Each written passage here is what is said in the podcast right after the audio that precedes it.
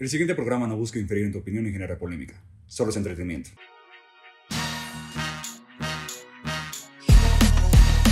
No importa dónde ni cuándo escuches esto.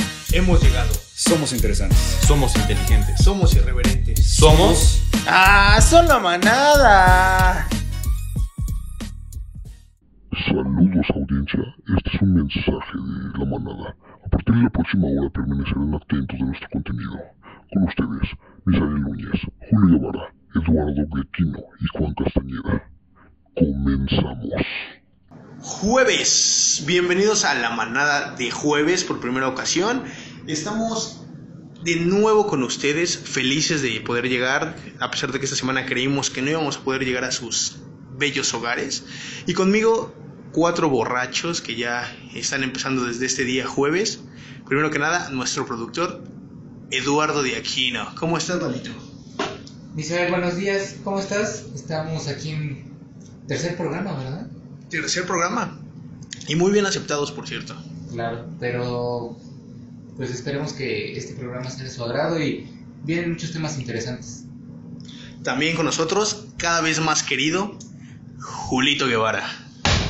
Gracias, gracias por la distinción tan, tan amable. Sí, eh, el tercer capítulo oficial, eh, a partir de que se integró con nosotros el gran Eduardo de Aquino.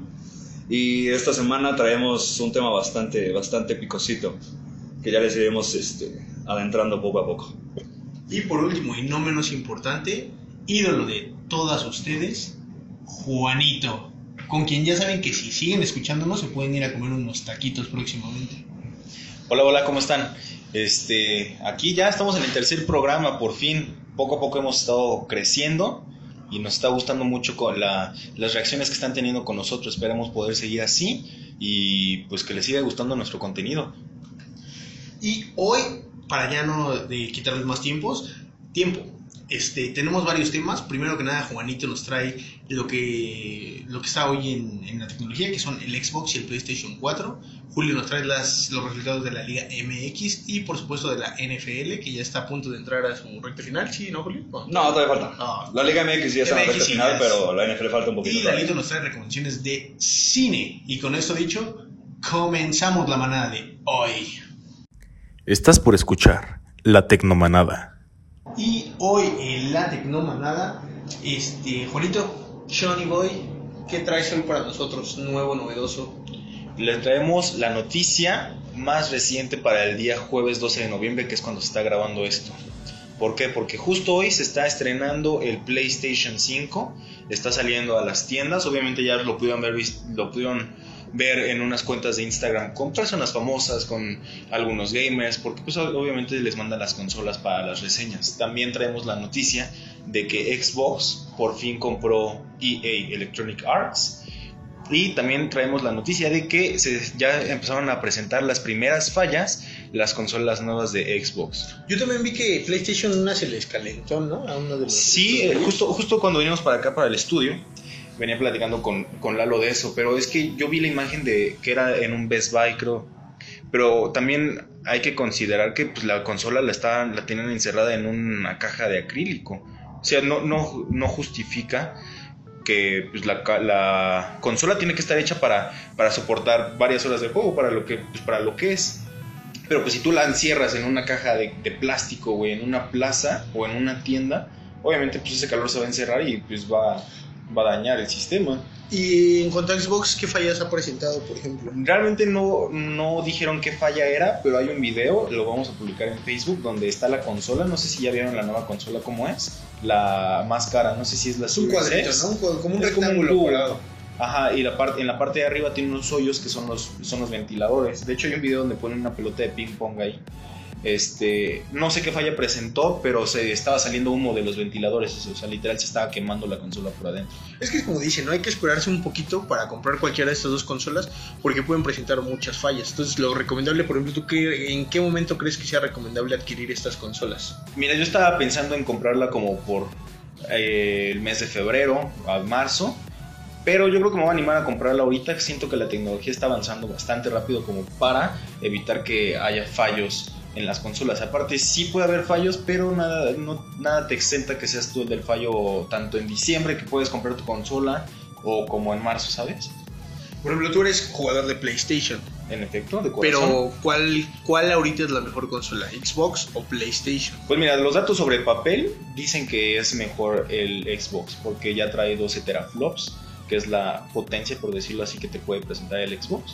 El PlayStation también trae, este, creo que traen el mismo motor gráfico, pero está personalizado para cada consola. Este, obviamente eso lo hace diferente. Eh, sobre, sobre números en papel, el Xbox es una, una consola más potente y más barata. Y tú, Lalito, si pudieras, tú también eres gamer, ¿no? Si pudieras comprar una de las consolas, ¿cuál comprarías? ¿Xbox o PlayStation? Porque también hay que ponerse a pensar en el catálogo de juegos, en las compatibilidades. Pues fíjate que yo creo que teniéndolo en cuenta con la información que dio Juan, encima de que pues yo desde que desde que era niño siempre tuve Xbox, entonces pues en este caso yo creo que sí me iría por un Xbox, encima de que como el catálogo es tan extenso y ahorita lo que está haciendo esta empresa que es Microsoft es tener este, juegos exclusivos, siento que yo, bueno, siento más bien que vale la pena tener un buen catálogo, a pesar a lo mejor de que no tengas muchos juegos, por ejemplo, que son exclusivos de PlayStation como God of War, como este Uncharted. Es que las exclusivas, ¿no? Lo que le mete a Sí, porque de hecho está, acapa- está apaca- acaparando el mercado de los videojuegos de Microsoft. Porque sí está comprando varias licencias, está comprando varios este, estudios de videojuegos. Te, te mencionaba, o sea, ahorita creo que ya compraron Electronic Arts y creo que ya tienen disponibles juegos gratis en eso. O sea, ya puedes descargar el FIFA, ya puedes descargar Maiden. El hecho de que, Madden. eh, bueno, Madden. Este, Perdón, perdón. eh, el hecho de que ya tengas más este. Es que, a ver, a- haciendo un pequeño paréntesis, es, es, en, es en recuerdo de un gran coach que se llamaba, creo, John Madden. Por eso le pusieron Madden, no Maiden. Bueno, Pero sí. re- re- regresamos, este, ya puedes descargar Madden. Eso. Este, creo que sí depende mucho de.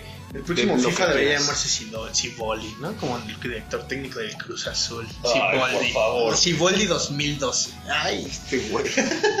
bueno, re- regreso. Este, creo que depende mucho de, de lo que estés buscando. Creo que de juegos exclusivos, PlayStation tiene un, un abanico bastante bueno.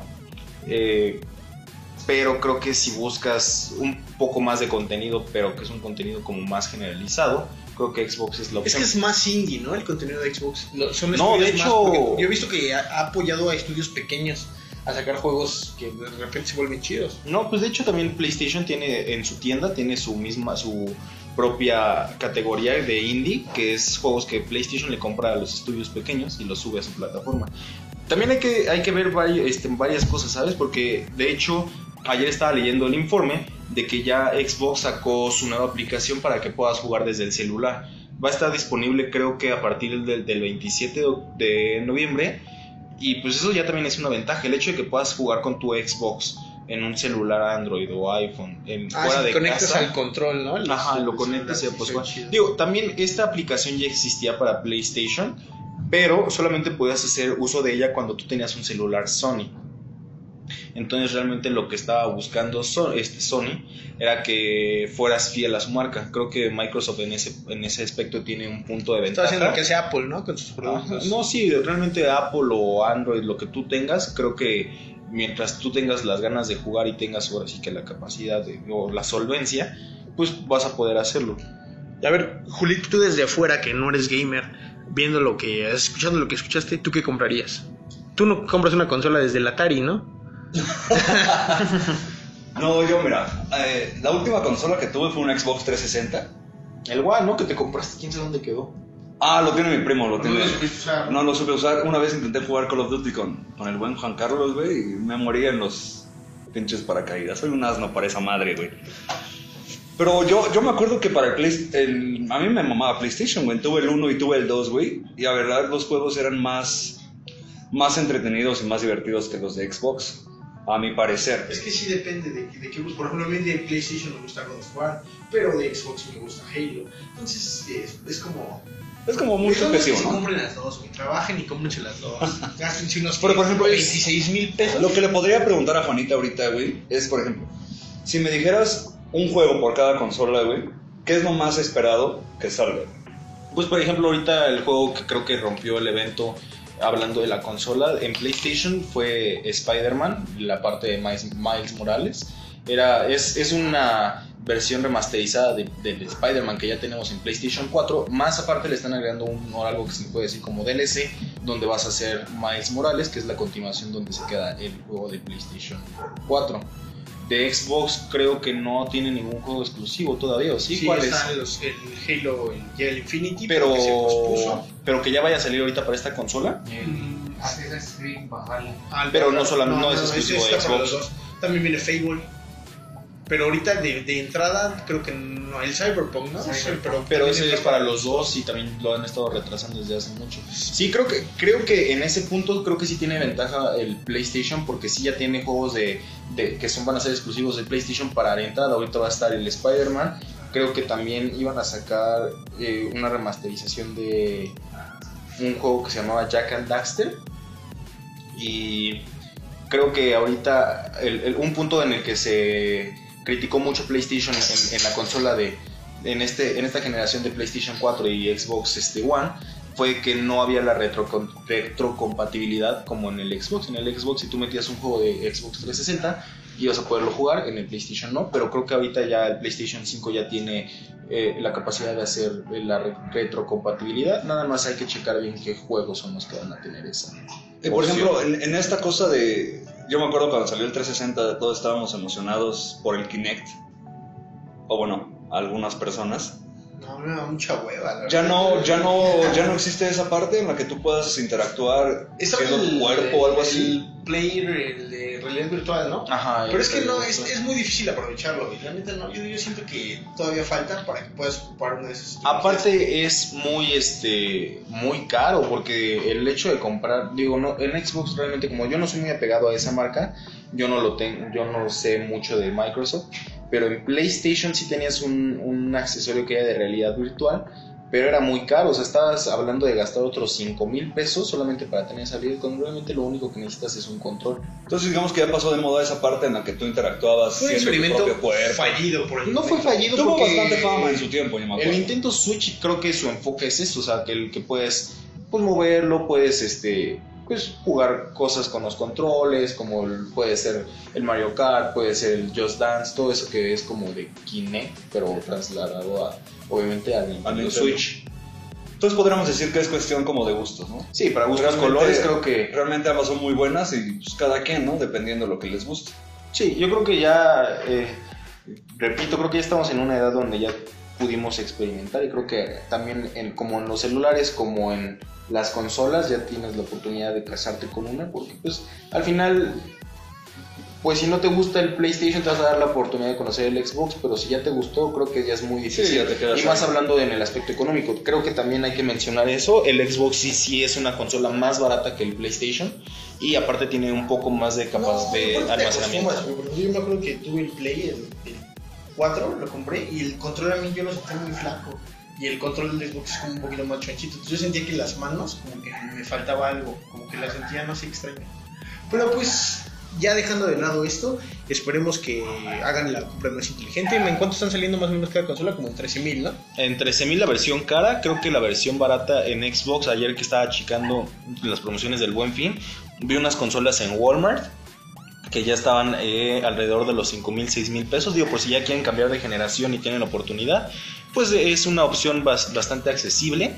El PlayStation también va a tener dos versiones, la versión que trae disco y la All Digital, que va a estar igual, el caro va a estar como en 13.000, 14.000 pesos, no estoy seguro, y el barato va a estar alrededor de los 7, 8.000 pesos. Y pues ya saben, si tienen la solvencia y la capacidad de ahorita ir en el buen fin y comprar sus este, estos artículos, pues háganlo. Y esto sería todo con la Tecnomanada. Gracias, Johnny. Estás por escuchar la manada informativa. Estamos en la sección favorita de muchos, no sé si de muchas, pero lo que refiere al ámbito deportivo y social, con el hombre más amado del planeta, Julio César Guevara. Así es, chicos. Últimamente he generado bastantes adeptos positivos, por así decirlo.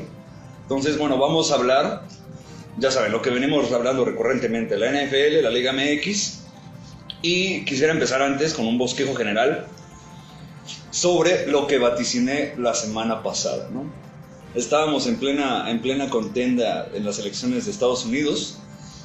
No se ha oficializado como tal, siguen a varias, este, como varios argumentos en contra de las votaciones por parte de Trump, el presidente favorito de aquí del genocida Lalito Caballero, este tirano despótico. No te rías. Lalito en la supremacía blanca. Exacto. Hay que decirlo, él dice que- En algunos momentos-. Se ha, queda- se ha categorizado por ser neonazi mexicano, pero bueno, es bienvenido aquí como toda la apertura. Bueno, entre que sí, entre que no, Biden ganó. Y este, por lo que hemos escuchado, no sé si lo he escuchado las noticias, en algunos artículos periodísticos, Twitter, Facebook, se viene como una buena, una buena generación en, cuanto a los partidos políticos allá en Estados Unidos. Otra vez ganan los demócratas y se viene como una buena, una buena vibra, por así decirlo, en, en términos amistosos. Entonces, ganó Biden. Trump eh, estaba viendo hoy en la mañana, antes de venir al programa, de que planea reelegirse para el 2024. Espero que sea una broma, un mal chiste. Y bueno, hay que esperar este, los diálogos que va a mantener en política internacional, la, la economía que va a manejar con Y México. Del ¿no? Exacto. Exacto, exacto. Entonces, es que fíjate que mantenían una buena relación bilateral tanto Trump como AMLO, o sea, se tiraban mierda uno a uno, pero habían llegado como un consenso. Entonces, que no lo acepta Biden a lo mejor puede ser contraproducente, pero nosotros podemos abogar por nuestro secretario de Relaciones Exteriores. difícil. dice, "Ah, no, Le voy a tardar mi llamadita. Y sabes qué, o sea, lo más curioso es que eh, aquí por parte de México, Marcelo Ebrard es el secretario de Relaciones Exteriores. Él es el candidato más fuerte por parte de Morena para contender para la presidencia. Entonces va a ser muy importante que él analice y veamos qué parte va, va a modificar con el Tratado de Libre Comercio y algunas cuestiones político-ideologísticas y economías con eh, Estados Unidos. Y bueno, dejando de lado un poquito la- el aspecto político, vamos a hablar de... ¿Qué prefieres, Misa? Vamos a hablar de la NFL primero, hablamos de la poderosísima Liga Pues La MX. liga que ya está finiquitada, ya. ya está La Liga MX, ok. Perfecto. Hoy no de resultados. No, están, no, son, no, no nos interesan. los- Claro que sí, los resultados que se presentaron el fin de semana fueron una catarsis impresionante para ver la poderosísima liguilla MX. Juanito, tú no me dejarás mentir que las- la- los partidos de la liga en esta fase... No te dejan Definitiva. Buenísimos. Mira, para hacer un bosquejo general, los, los, este, los resultados más importantes es los Pumas. Otra vez los Pumas le ganaron al Cruz Azul, Misael. Ya ni sé cómo molestarte, güey, porque contigo se te molesta de cualquier forma, güey. Llega la liguilla, eso. Ya estamos en la liguilla. El Guadalajara le ganó 3-1 al Monterrey. El América perdió, empató con el poderosísimo Fútbol Club Juárez. Ah. Juárez, güey. Y bueno, y de esta manera quedó la liguilla. El León, el Pumas, América y Cruz Azul pasaron directamente. Después, eh, del quinto al 12 se va a jugar el repechaje, que va a ser Monterrey contra el poderosísimo equipo de Puebla, güey. Los Tigres contra el poderosísimo equipo del Toluca. Mis poderosísimas, impresionantes, inmensas y grandiosas chivas van a jugar contra el Necaxa, güey. ¿Qué le va al Necaxa más que a Don Ramón? Mi güey? abuelito le va al Necaxa. Porque le gusta a Don Ramón, seguramente. güey. Y Santos va a jugar contra Pachuca, güey. Esta va a ser la liguilla. Ahorita hay fecha FIFA, güey. Creo que México va a jugar contra Japón. Juanito, ¿qué opinas del partido que se va a jugar entre México y Japón? Uy, tú sabes que no me gusta el fútbol, no sé, no tengo Pero- nada que opinar. Por eso un partido internacional, México contra Japón, ¿qué piensas? Todos Japón sabemos es un- que tus raíces son mitad mexicanas, mitad. Esos ojitos marcados de dónde vienen. ¿Cuándo, cuándo se va a jugar madre? los El sábado a la 1, 1.45 va a disputarse. Es por parte de la, de la fecha FIFA, güey. Entonces, ¿qué opinas? güey? ¿Crees que México Japón. tiene, tiene el poderío necesario para enfrentarse al subcampeón de Asia? Yo creo que, que México, o sea, no sé mucho de fútbol, pero creo que México sí tiene algunos jugadores que son muy buenos, o sea, porque a pesar de que los han cachado enfiestando cuando va a ser el, el mundial, de que han sido infieles, de que llegan crudos a los partidos, o sea, a pesar, tiene? a pesar- ¿Qué tiene? a pesar de todas esas faltas a- al compromiso que tienen, que deben de tener como deportistas profesionales, creo que tienen mucho que dar. Creo que eh, si la, la liga o la selección mexicana se pusiera un poquito más las pilas, tendríamos un buen, un muy Un buen plantel, ¿no? Para competir. Sí, claro. ¿Tú no ves que los japoneses no? No, los japoneses desde, desde la mentalidad, güey. O sea, va a estar bueno el partido. Y pues vamos a ver cómo se desarrolla esta parte culminatoria, que creo que empieza de dentro de dos culturas. ¿A semanas. quién le vas tú, Juanito? ¿A México o a Japón? Claro que sí. Estás, estás dividido entre tus dos raíces, güey. Etnias, güey. El primero México, Japón. Y bueno, para hablar de la NFL, güey, vamos a empezar hablando sobre un partido trascendental entre los dos equipos favoritos de Estados Unidos, que son los Cowboys y los Steelers. Eh, los Cowboys, que no tienen coreback desde hace como cuatro años, güey, se lesionó Dak Prescott.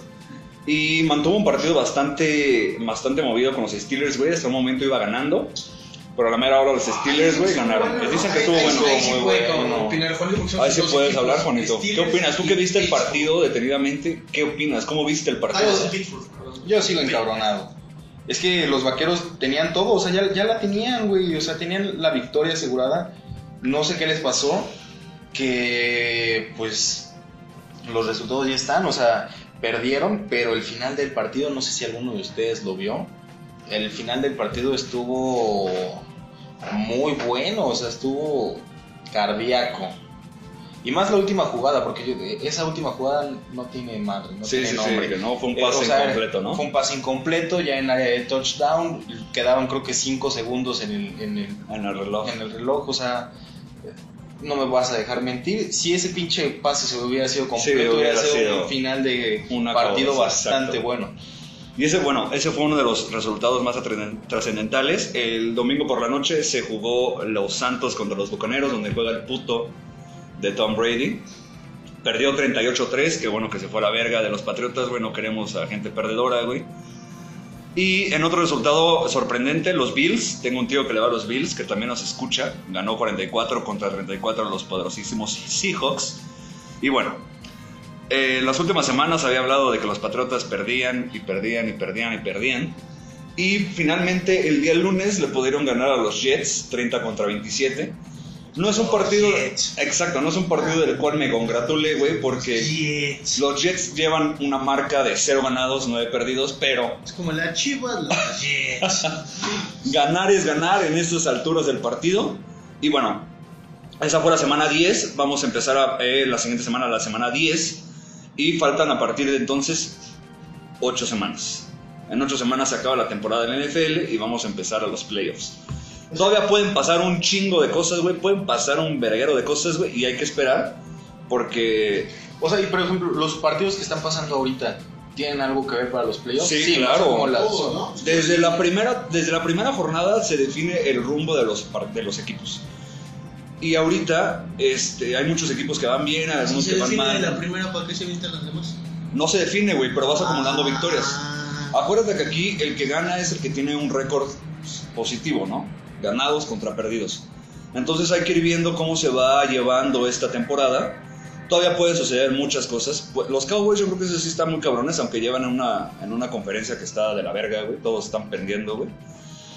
Pero hay que ver, porque se puede poner interesante, güey. No dejen de ver los partidos que pasan por el canal de las estrellas, güey. O por eh, TV Azteca ya no está pasando, por ESPN, por Fox Sports. Entonces hay que checarla.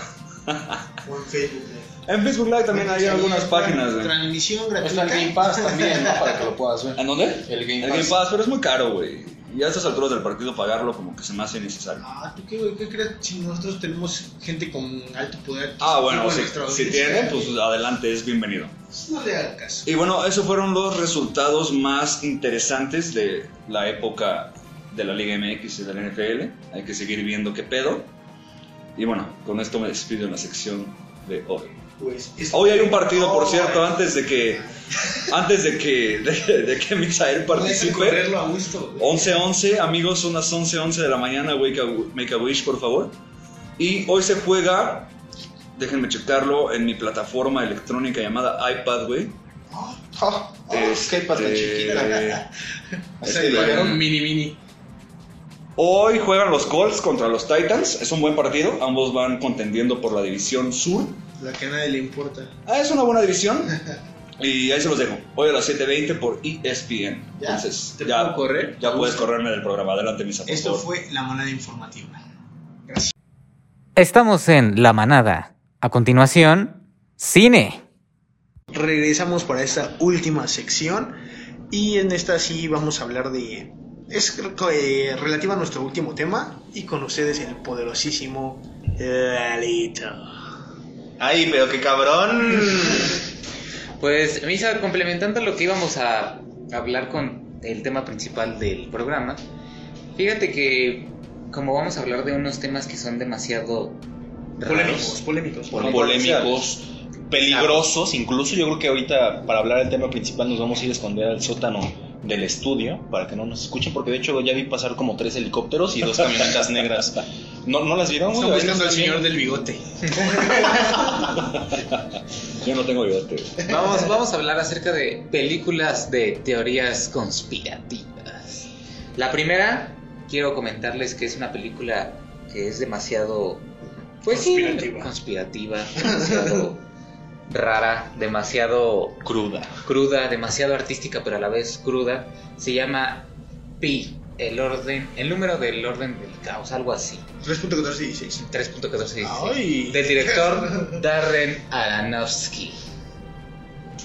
Ya pones unos gritos. Bueno, a ver, pero cuéntanos de qué va la película, dónde la podemos encontrar. Mira, la película yo la vi con un maestro de apreciación cinematográfica. ¿Son los? No, Ah. la vimos con. Va a ser como el capítulo pasado que Julito dijo, pon el aro, pon el aro, y su tío le dijo, tú pon el aro. El pro le dijo, Lalito, ¿quieres ver el pi? el pinche animalón que traigo aquí. Continuemos, continuemos. La, la película se, se desarrolla y habla acerca de lo que sería un joven demasiado este, inteligente con un IQ de 210, ¿Por qué me ves? porque tú eres ese joven. Ay. donde el joven empieza a tener visiones más allá de lo que sería como una secta o una asociación, donde su número principal es el número de pi, 3.1416. ¿Por cuál es el número real, güey? Ah, Es infinito. Es infinito. No es infinito, güey. Es un número finito. A ver, dilo, aviéntatelo. Te lo voy a decir. No, no, pues sin agarrar el celular, güey. 3.14, 16, 59. Cállate, y más. pendejo. No, pero sí es infinito, es periódico, se dice periódico, güey. No nos interesa. Sigue, Lalito. Bueno, entonces empieza a ver visiones con este número y aparte empieza a tener como ciertas, este... eh, lo empiezan a perseguir esta secta por todo lo que sería la película.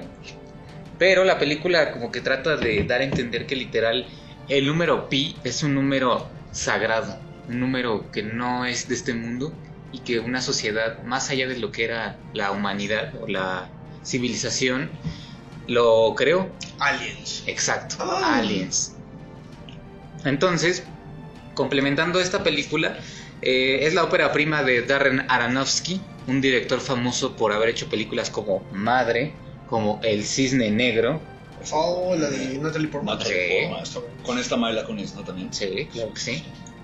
Al igual que empieza a... eh, bueno, les, les comento que es su ópera prima, pero es una película muy, muy interesante porque está filmada en blanco y negro. Dura una hora y media, pero al final queda como bastante libre y queda como a la expectativa de lo que quieras imaginar. Al final el personaje, si es que quieren que se los cuente, No, Eh, No, ¿no? no, no, no, pues no es No, un chiste, güey. pues, chingada madre, güey. bueno, vean, el, vean la película o vean el final dos ¿Dónde la pueden veces. encontrar? Eh, Creo que en Amazon, creo que vi algo de Pi, no sé si sea la misma. Sí, creo que está en Amazon, o si no, búsquenla en, en internet, en Cuevana. YouTube, YouTube parte 1, parte 2, hasta parte Ajá. 10, cada una dura creo que 3 minutos. Una en español latino y la otra en castellano. Y dice, joder. Joder. Pero sí, esa sería una de mis películas recomendadas de teorías conspirativas. ¿Tú, Misael? otra, échanos una. Yo, yo no tengo, güey. Yo tengo dos, pero una es una película y otra es una serie. Creo que la película es este, parecida a la que tú dices, se llama Misión Seguridad Máxima. Es de un niño que es autista. Y en una revista o en un... ¿no? Todo lo que ustedes gusten. Bueno, en una Eh, en una, en una revista, en, en un libro de juegos, hay uno donde tienen que descubrir, bueno, es como un juego imposible, el niño autista lo descubre y descubre un teléfono.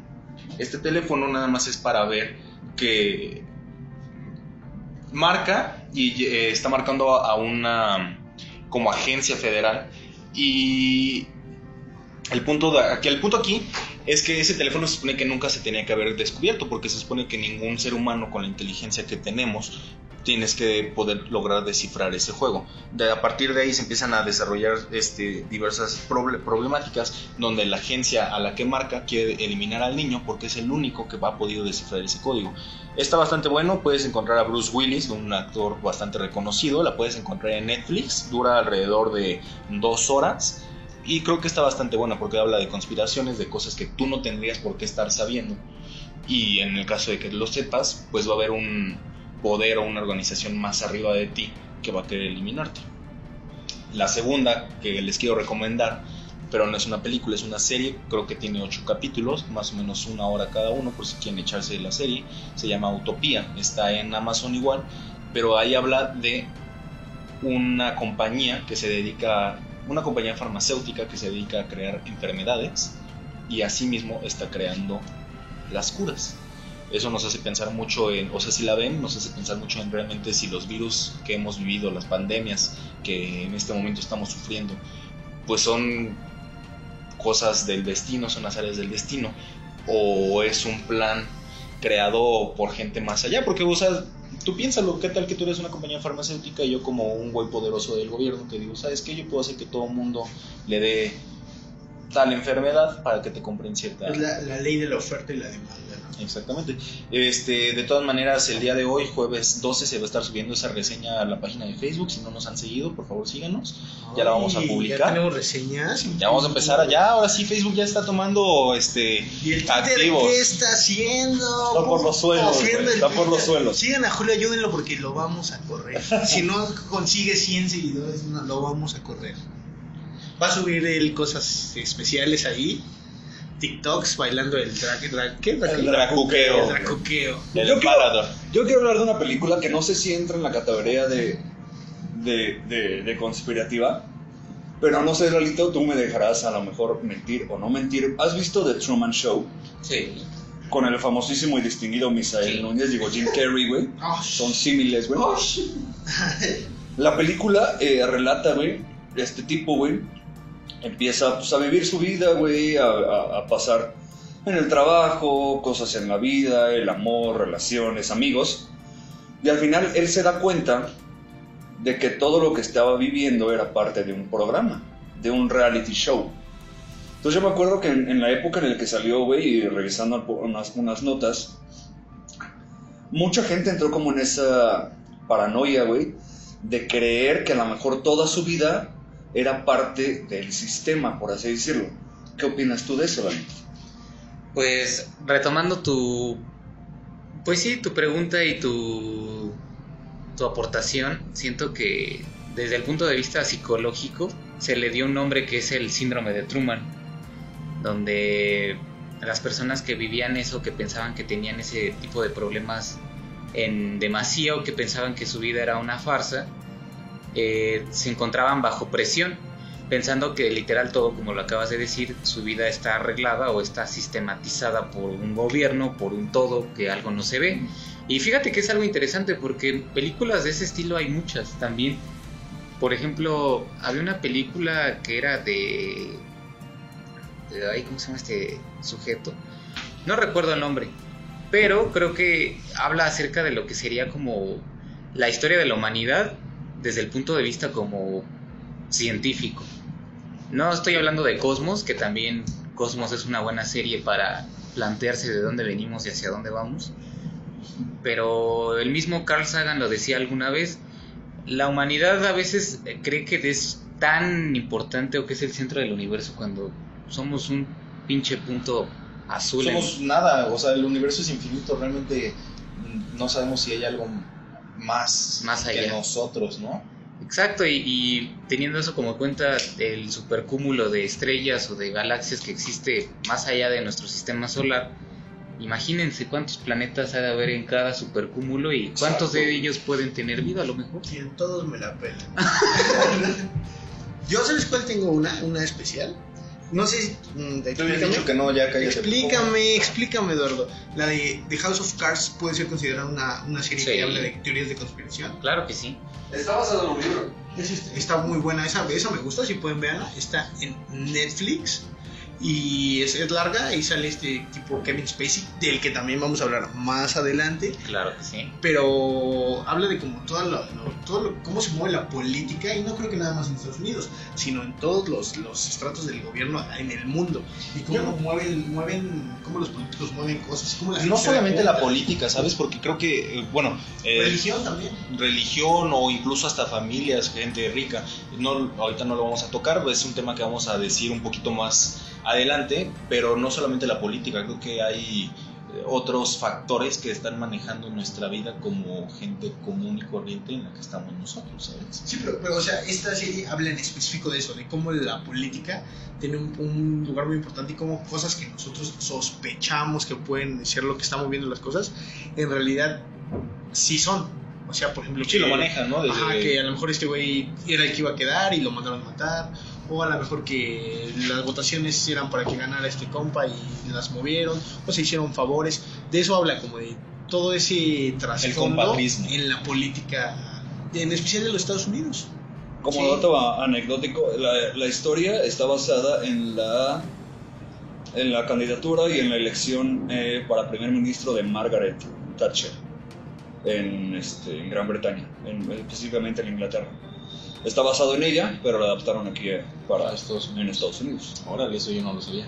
Exacto. Obviamente. Vean, vean. La- obvio- creo que es una serie bastante conocida. Si no la han visto, seguramente han escuchado de ella. La pueden encontrar en Netflix. Sale Tiene creo que como cinco temporadas. Seis. Seis. Seis. O sea, la, la última ya no sale. Ya no sabe. Es una, es una serie pesada. No es una serie que puedas ver nada Sí, más sí, por. Más si no entiendes, ¿no? No puedes conceptos. porque sí está cansada. Pero es muy buena, sí te atrapa. Sí, la verdad es que si, si le prestas atención y sigues como que toda la historia, creo que es una serie que vale muchísimo. Es como Game pena. of Thrones un poquito más realista, podría decir sí. Quizás. Mucho más realista. Ajá, o sea, más. Aquí no salen dragones. hay No que- salen dragones, güey, por favor. Ahorita algo más, porque ya me están cayendo mal estos. Pues no sé, a lo mejor eh, alguna película que nos quieran recomendar en el Facebook que podamos ver. Ah, bueno, también, por ejemplo, Facebook. este, ahorita con la llegada de Disney Plus, no sé si se dieron cuenta, tal vez sí, o a lo mejor sí se dieron cuenta, pero no lo relacionaron. Este, Netflix está ampliando bastante su, catálogo.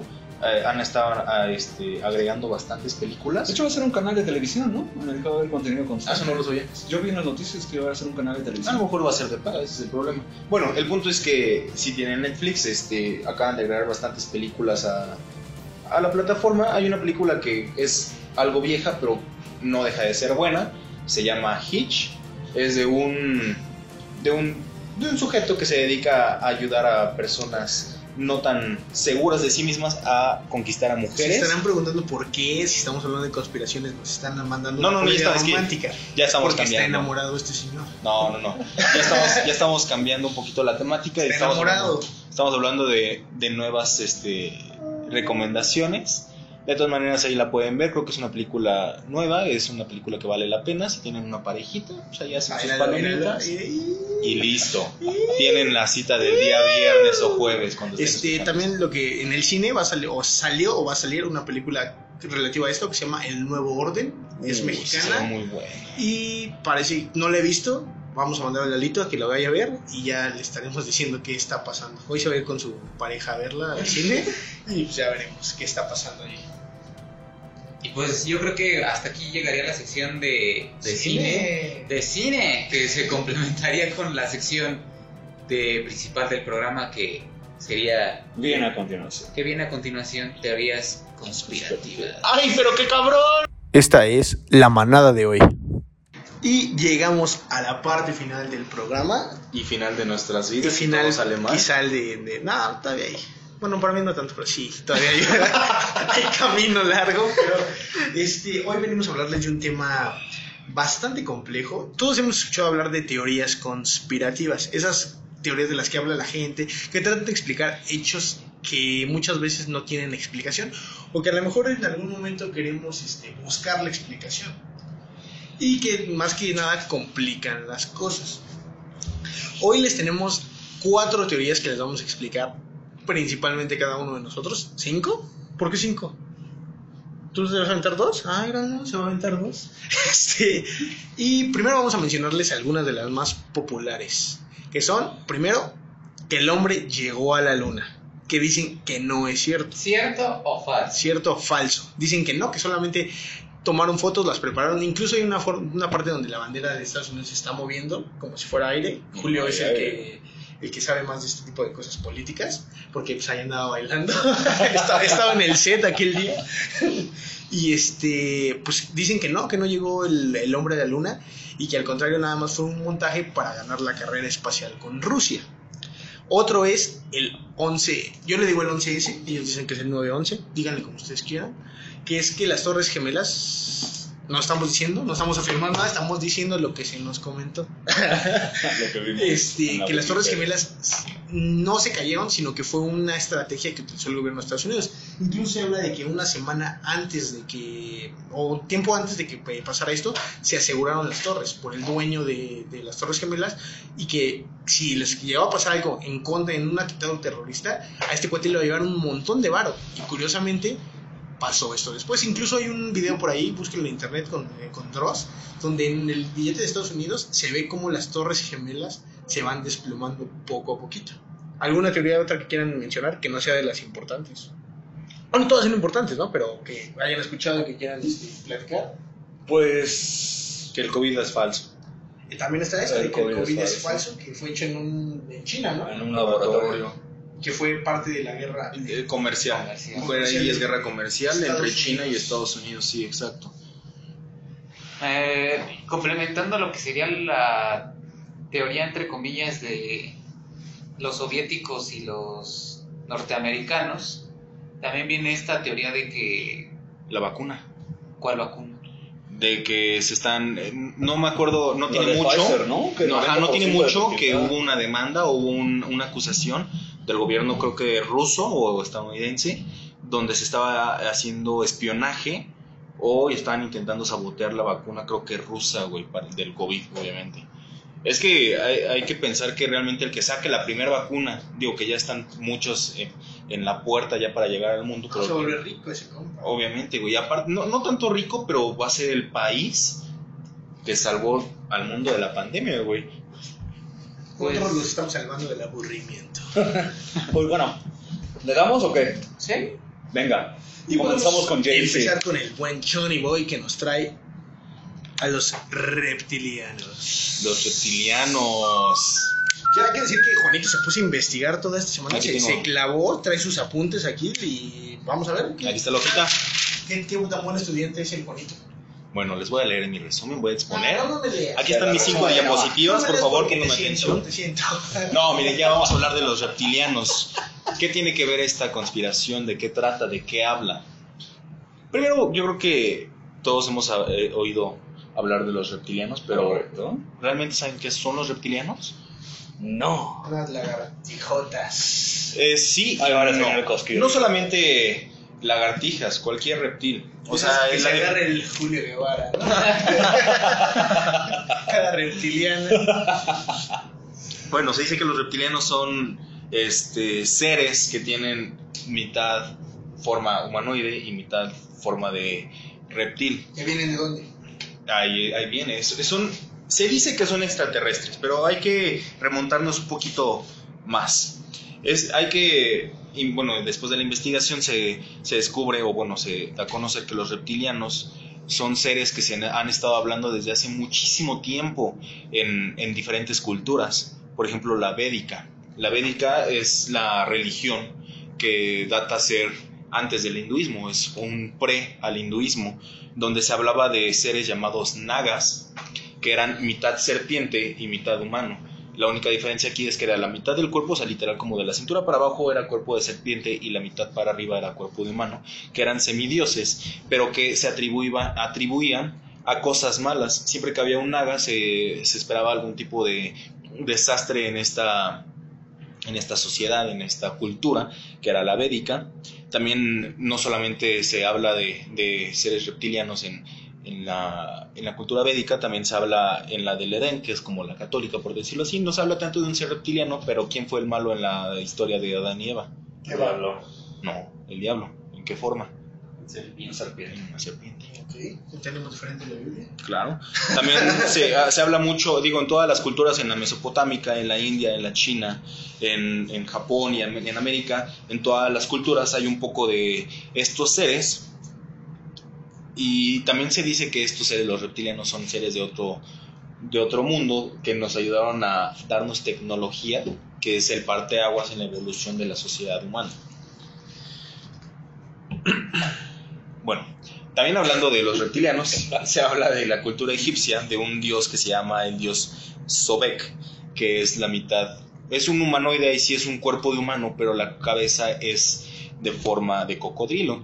Es una figura que creo que todos hemos visto, pero realmente nadie ha analizado. O sea, yo ayer que estaba haciendo la investigación, vi esa imagen y dije, güey, pues yo la he visto varias veces, pero creo que nunca hemos analizado que realmente es un cocodrilo es un dios egipcio que se dice que era, que se le, ¿cómo se le dice? Que se le atribuye la creación del ser humano, que se dice que salió de un lago para crear la fertilidad en las tierras egipcias. Sabek. Sobek, así es.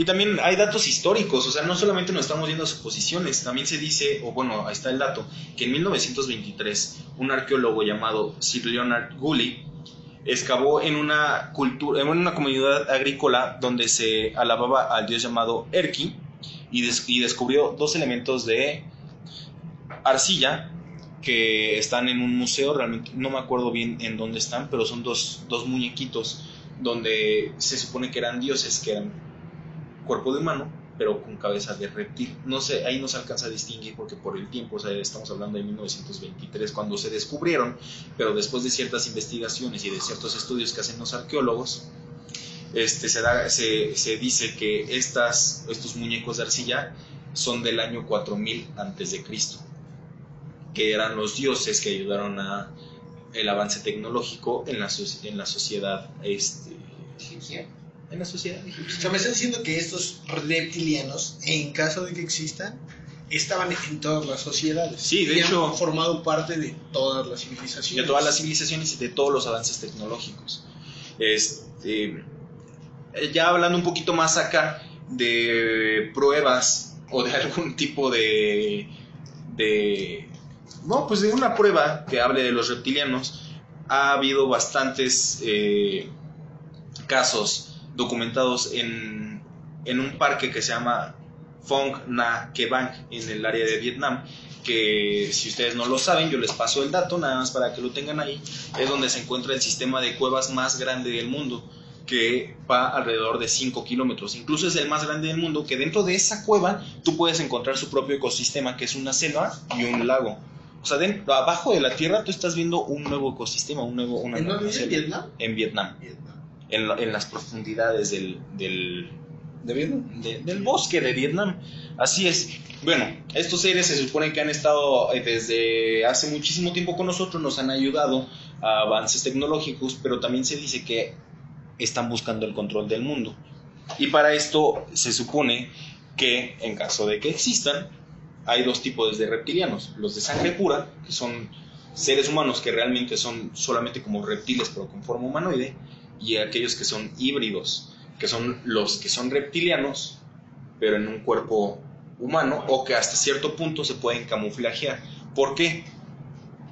La teoría de, aquí, de la que estamos hablando dice que los reptilianos quieren el control del mundo, pero ¿cómo lo van a lograr si nosotros como humanos somos egoístas y realmente no queremos que nadie más nos, nos controle? O sea, ni siquiera queremos que otro, otro humano nos diga qué hacer y cómo hacerlo. Bueno, pues entonces... Se vuelven humanos y nos dicen que hay que hacer. Exactamente. Lo que, está, lo que dice esta teoría es que los reptilianos, como seres supremos o un poquito más arriba de nosotros, hicieron unos seres híbridos que a poco a poco han, han ido infiltrando en los sistemas gubernamentales, políticos y de poder para ir, ir, creando un sistema capitalista. Y de ahí sale un- una nueva secta que se llaman los Illuminatis. ¿Por qué? Porque los seres reptilianos híbridos, para poder controlar a la humanidad o a la sociedad humana de una forma un poquito más directa y un poquito más controlada, donde ellos tengan la- las cosas dentro de las manos, hicieron las- a los Illuminatis para que ellos fueran como el intermediario entre el- los reptilianos y los humanos para poder ir creando esto.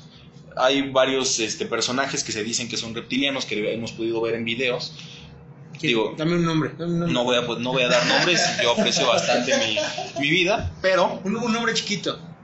Eh, la Chave.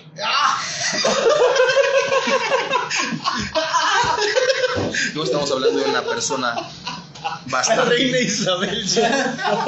bastante longeva, bastante longeva, que dicen que incluso por eso no ha muerto, porque no es un humano y no tiene la misma la misma vida que los seres humanos. Bueno, este, creo que Reina de Inglaterra. exacto, este, reina del corazón de mí. No, había otro, ¿no? Uno en Estados Unidos. El guardaespaldas de Donald Trump, me parece. Creo que, bueno, voy a buscar bien el video. Si lo encuentro, lo van a ver igual en Facebook. Hoy, hoy prepárense porque se va a llenar de spam No, su, pero, pero su había, había otro cantante, yo me acuerdo que llegué a ver un video donde ese güey Miley Cyrus. que cerraba los ojos de- diferente. O sea, Miley en lugar de cerrarlos hacia abajo, Justin. los cerraba del, del lado, no sé si me explico. O sea, en lugar de que tu párpado bajara de arriba Sí, hacia o sea, abajo, de lado a me lado. iba de derecha hacia izquierda. Y de repente había también, no me acuerdo de quién, creo que de Obama, que se le, pues, disculpe señor Obama si usted no es responsable, se le veía que tenía, no, era George Bush. Usted sí chingue su madre. ¿Pero padre o hijo? Pa- hijo. Este, y se le veía cuando volteaba como una escamita en la parte de atrás de la oreja. Incluso Hillary Clinton en las elecciones de hace cuatro años se ve en un video que creo que como que saca la lengua, pero como un lagarto. Así como le está haciendo Julito. El Julito puede ser que por eso haya estudiado poli- eh, política, a lo mejor es un reptiliano que se está tratando de meter en nuestro sistema el político. de Costco, güey.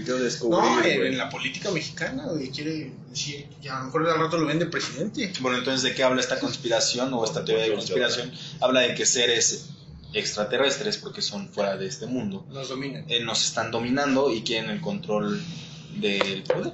De hecho, también estaba, estaba leyendo un poco que una de las teorías dice que incluso los reptilianos nos quieren controlar porque se alimentan de nuestra sangre. Por, el, por algo se dan las adopciones o las desapariciones de personas por aliens. Pero pues, lo que sea de cada Y quien. aparte todos tienen un primo que dice, oye, me, me, me pusieron los aliens, güey. Iba caminando a la tienda y de repente una luz, güey, granota, me jaló, me jaló una luz, granota. Y voló el carro con su rayo láser. Crean o no, que esta es la Ahí le dejamos el dato para la interpretación. Ustedes decidan si creen que es cierto, que es mentira, si nos están dominando unas lagartijotas. Y de eso nos vamos con el grupo, es que no sé pronunciar, entonces pues ya Julio se va a aventar. Yo les voy a hablar Esto. de el Club Bilderberg. Bilderberg. ¿Es ale- alemán? Mm, ¿Mexicano? No, tampoco. Es ¿Ruso? para profundizar un poco del tema. El Club También trae Bilderberg. sus apuntes. Hoy viene bien preparado, güey. Lo que no hacían mis Somos los clases. únicos pobre diablos que no investigamos nada. Porque A ver. no sabemos. Dando como un bosquejo general, el Club Bilderberg se concentra en Leiden, es este, una ciudad allá por los Países Bajos, por Holanda. Son 130 personas, se considera que son de las más influyentes que existen en la actualidad. Si nos vamos a sus orígenes, se data de- del 29 de mayo de 1954, cuando un exiliado político polaco, Joseph Rettinger, estaba tratando de modificar lo que era el antiamericanismo con el plan Marshall en Europa. Entonces, su, su, digamos como que su primicia eh, central, su primicia original era, y les cito, hacer un nudo alrededor de una línea política común entre Estados Unidos y Europa. O sea, el nudo, ¿qué significa? ¿Como separarlo? No, no, no, un nudo. Era como este, hacer una relación concreta, güey. Como estrechar lazos, güey, como crear una unión. Algo bien sólido. Exacto. Con lo que es Estados Unidos y Europa, obviamente estamos hablando del origen occidente, güey, contra Rusia y el comunismo.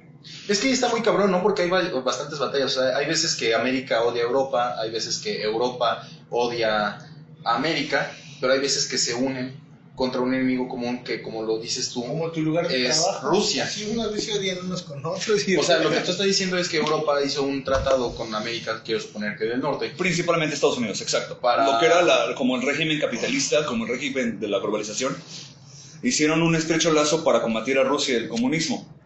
Entonces, Lo que estos personajes eh, en el Club Bilderberg en sus inicios eh, trataban de modificar era como crear una asociación para separar a lo que era este, Rusia y el comunismo, porque era una, era una como una organización, como una idiosincrasia muy potente que estaba este, tomando ba- bastante arraigo en, en la sociedad actual. Ahora, obviamente en este Club Bilderberg, los únicos miembros, obviamente nosotros no podemos ser miembros del Club Bilderberg porque somos unos donadies que estamos creando un podcast. Pero eran banqueros, políticos, miembros de la realeza y obviamente financieros internacionales. ¿No eres miembro? No, no soy miembro. Ah, Lamentablemente. por eso no te he visto. Uno de los más, un- o sea, para detallar alguno de los personajes más importantes es David Rockefeller. No sé si ustedes han hablado de David Rockefeller, ¿has escuchado Sí, hablar? sí, sí. Es un personaje emblemático. Dueño de un chingo de cosas, dueño de un chingo de cosas, tiene un chingo de billete, güey. Obviamente han hablado de los Ford. Henry Ford y sus descendientes, güey, lo que hace una de las grandes empresas automotrices. Y Peter Suderfeld, que en sus momentos fue creador y fungió como presentador y presidente de la British Petroleum.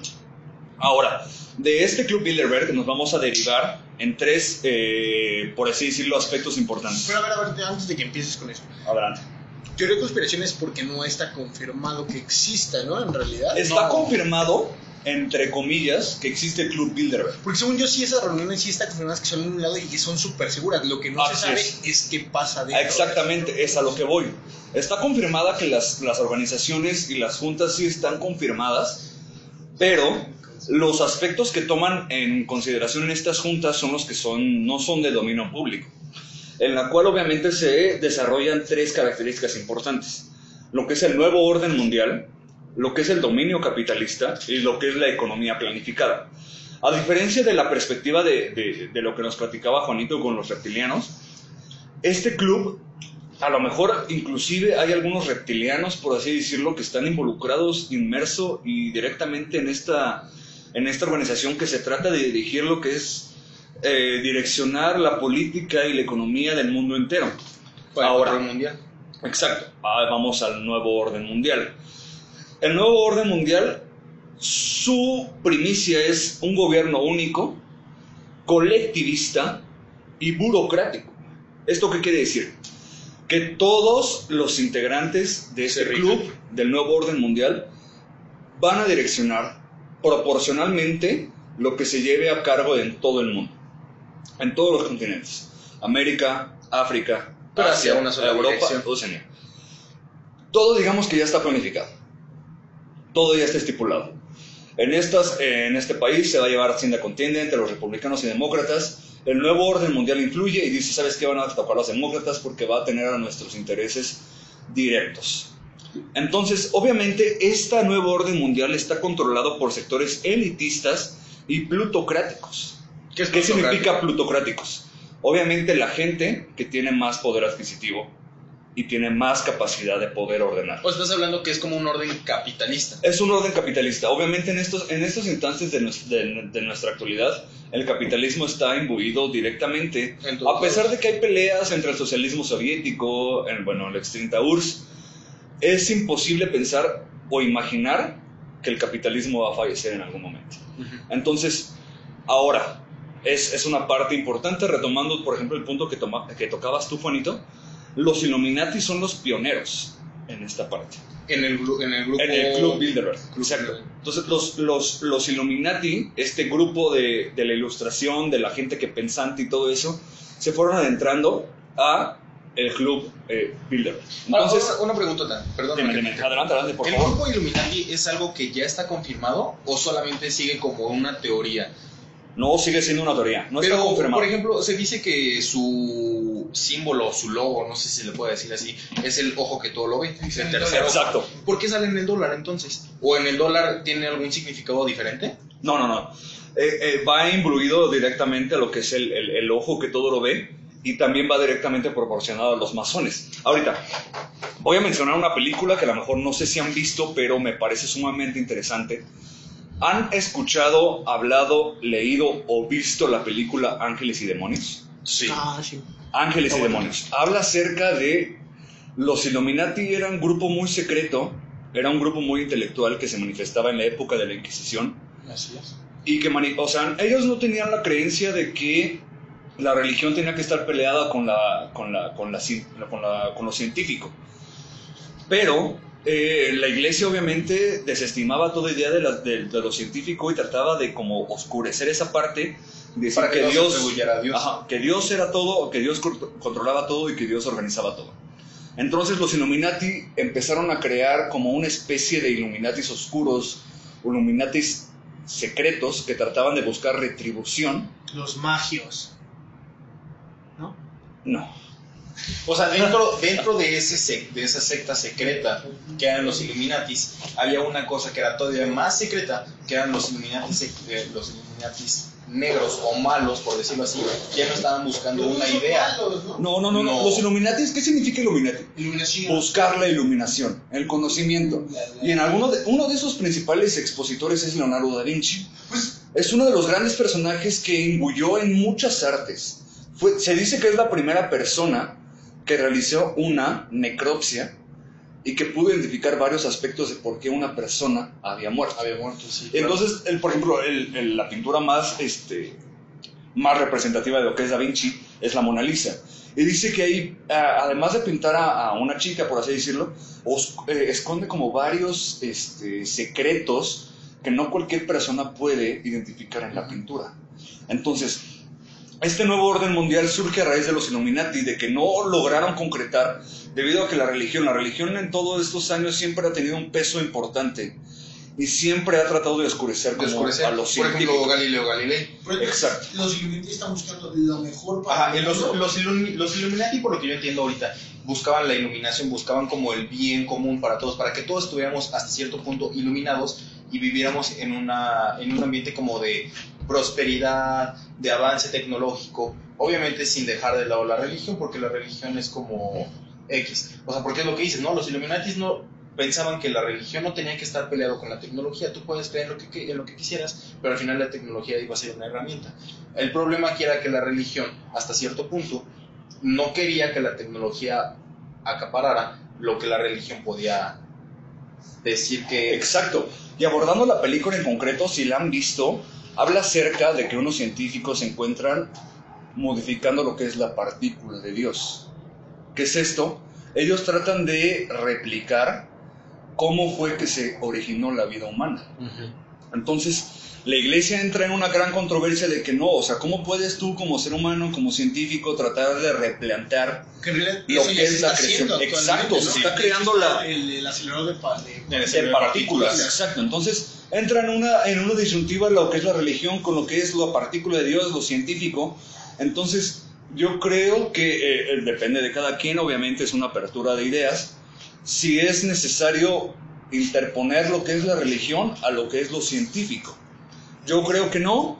Yo creo que a estas alturas del partido hay que tratar de compaginar ambas cosas. Sí, yo creo que la religión hasta cierto punto no afecta siempre y cuando, pues no, o sea... Pero, pero ustedes tienen que preguntarlo. ¿Son, ¿Creen en algo?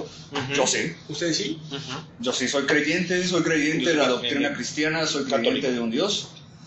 Pero nos enseñan, por ejemplo, no sé si ustedes han escuchado, a, a lo mejor es- nos, nos vamos a, a separar un poquito del tema, es parte del programa, hay que aperturar las Sí, sí, ideas. hay que, hay que tocar todos los temas. Hay, hay, este, hay un conteo que hizo el gran difunto El gran difunto Pedro Infante. Stephen Hawking, Ah. Ajá. que a veces se populariza con nuestro compañero Eduardo de Aquino. Les vamos, a, les vamos a enseñar el disfraz de Eduardo de Aquino de hace dos años. Y así, Exacto, y así termina. Lalito en su sillón cada que se pone pedo.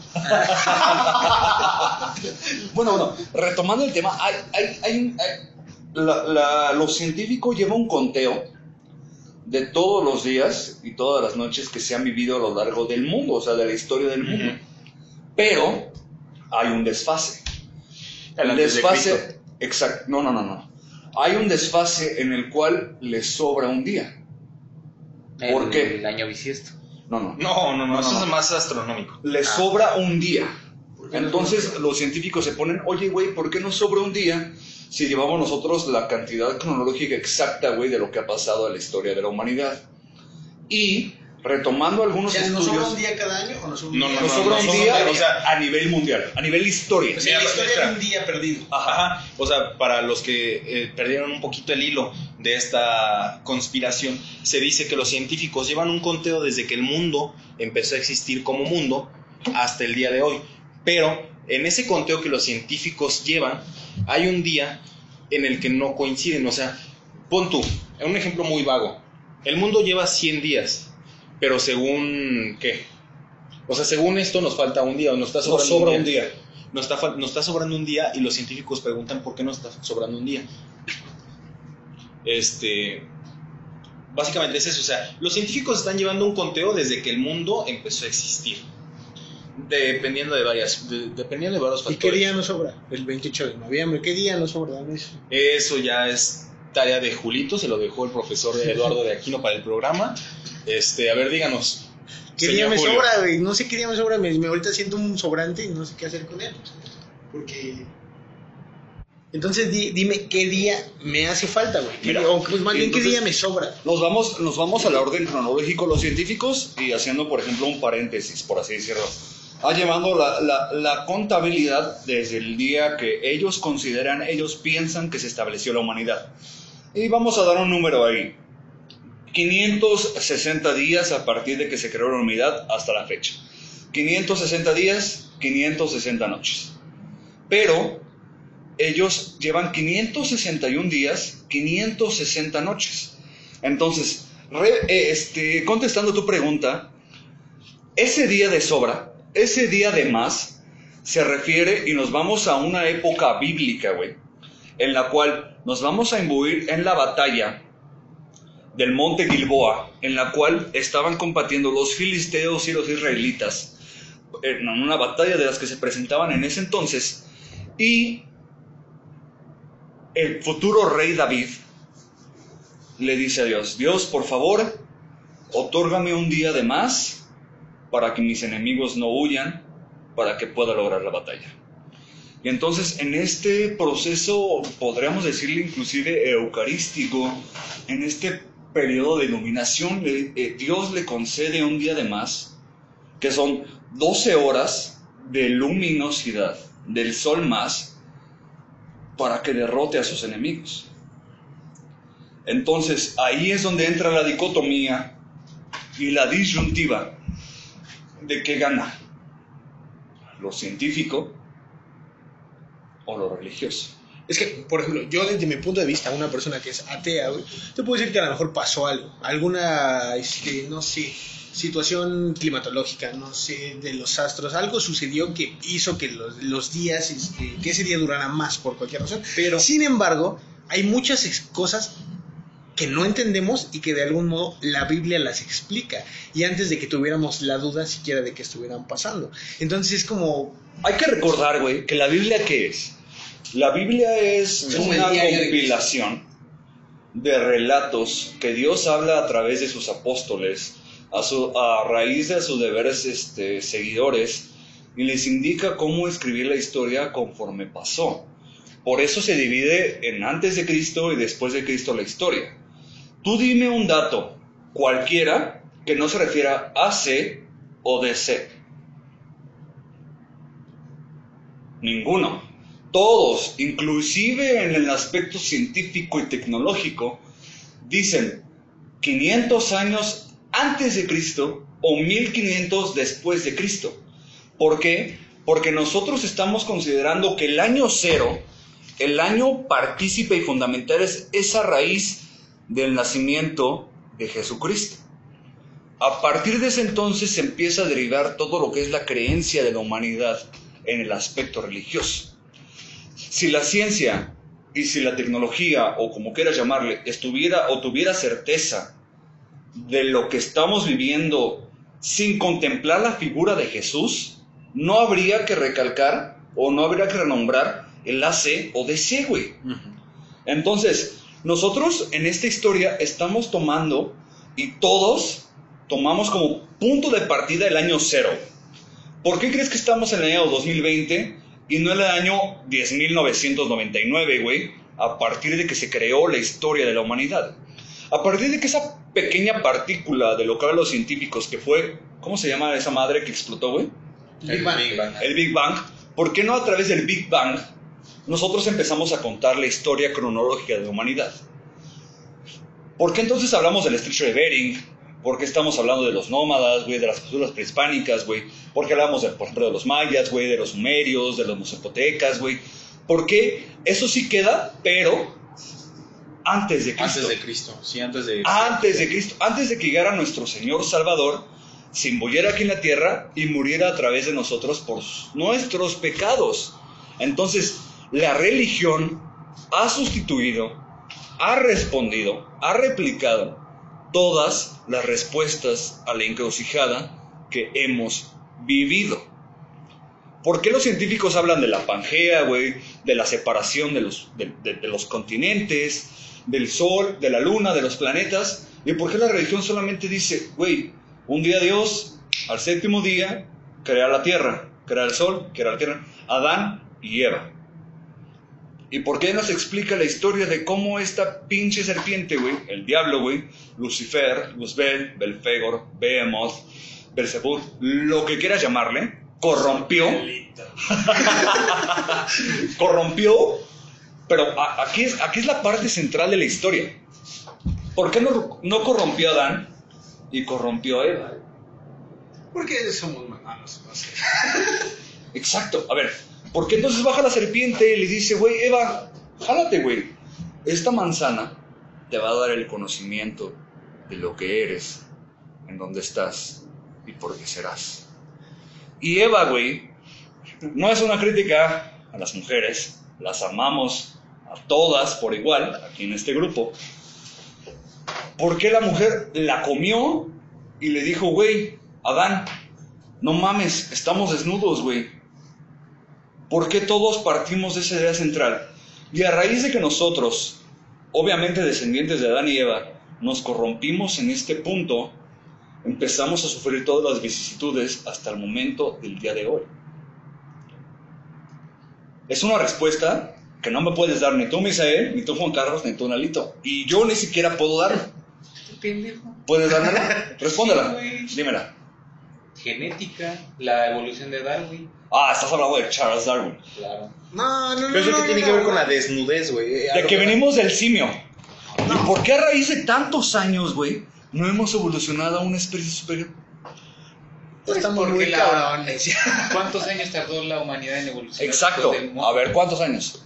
No sé, creo que son 25 o 50 mil años. 50 mil años. Entonces, ¿por qué partimos del año 2000? ¿Por qué llevamos 2020 años de la historia de la humanidad y no se ha creado ningún estilo o ningún tipo Porque antes no teníamos el raciocinio, güey, para relacionarlo. Y ahorita si lo tenemos, ok, no podremos evolucionar algo más. No, sí hay una evolución, güey, porque si te das cuenta en algo muy sencillo, en los deportes, y los récords se rompen, el- los récords de velocidad, los récords de natación, y ahí ya estás hablando de una evolución en atletas, en, en gente que viene con una genética mucho más cabrona, güey, que ya puede correr a mayores velocidades y que ya no se le complican.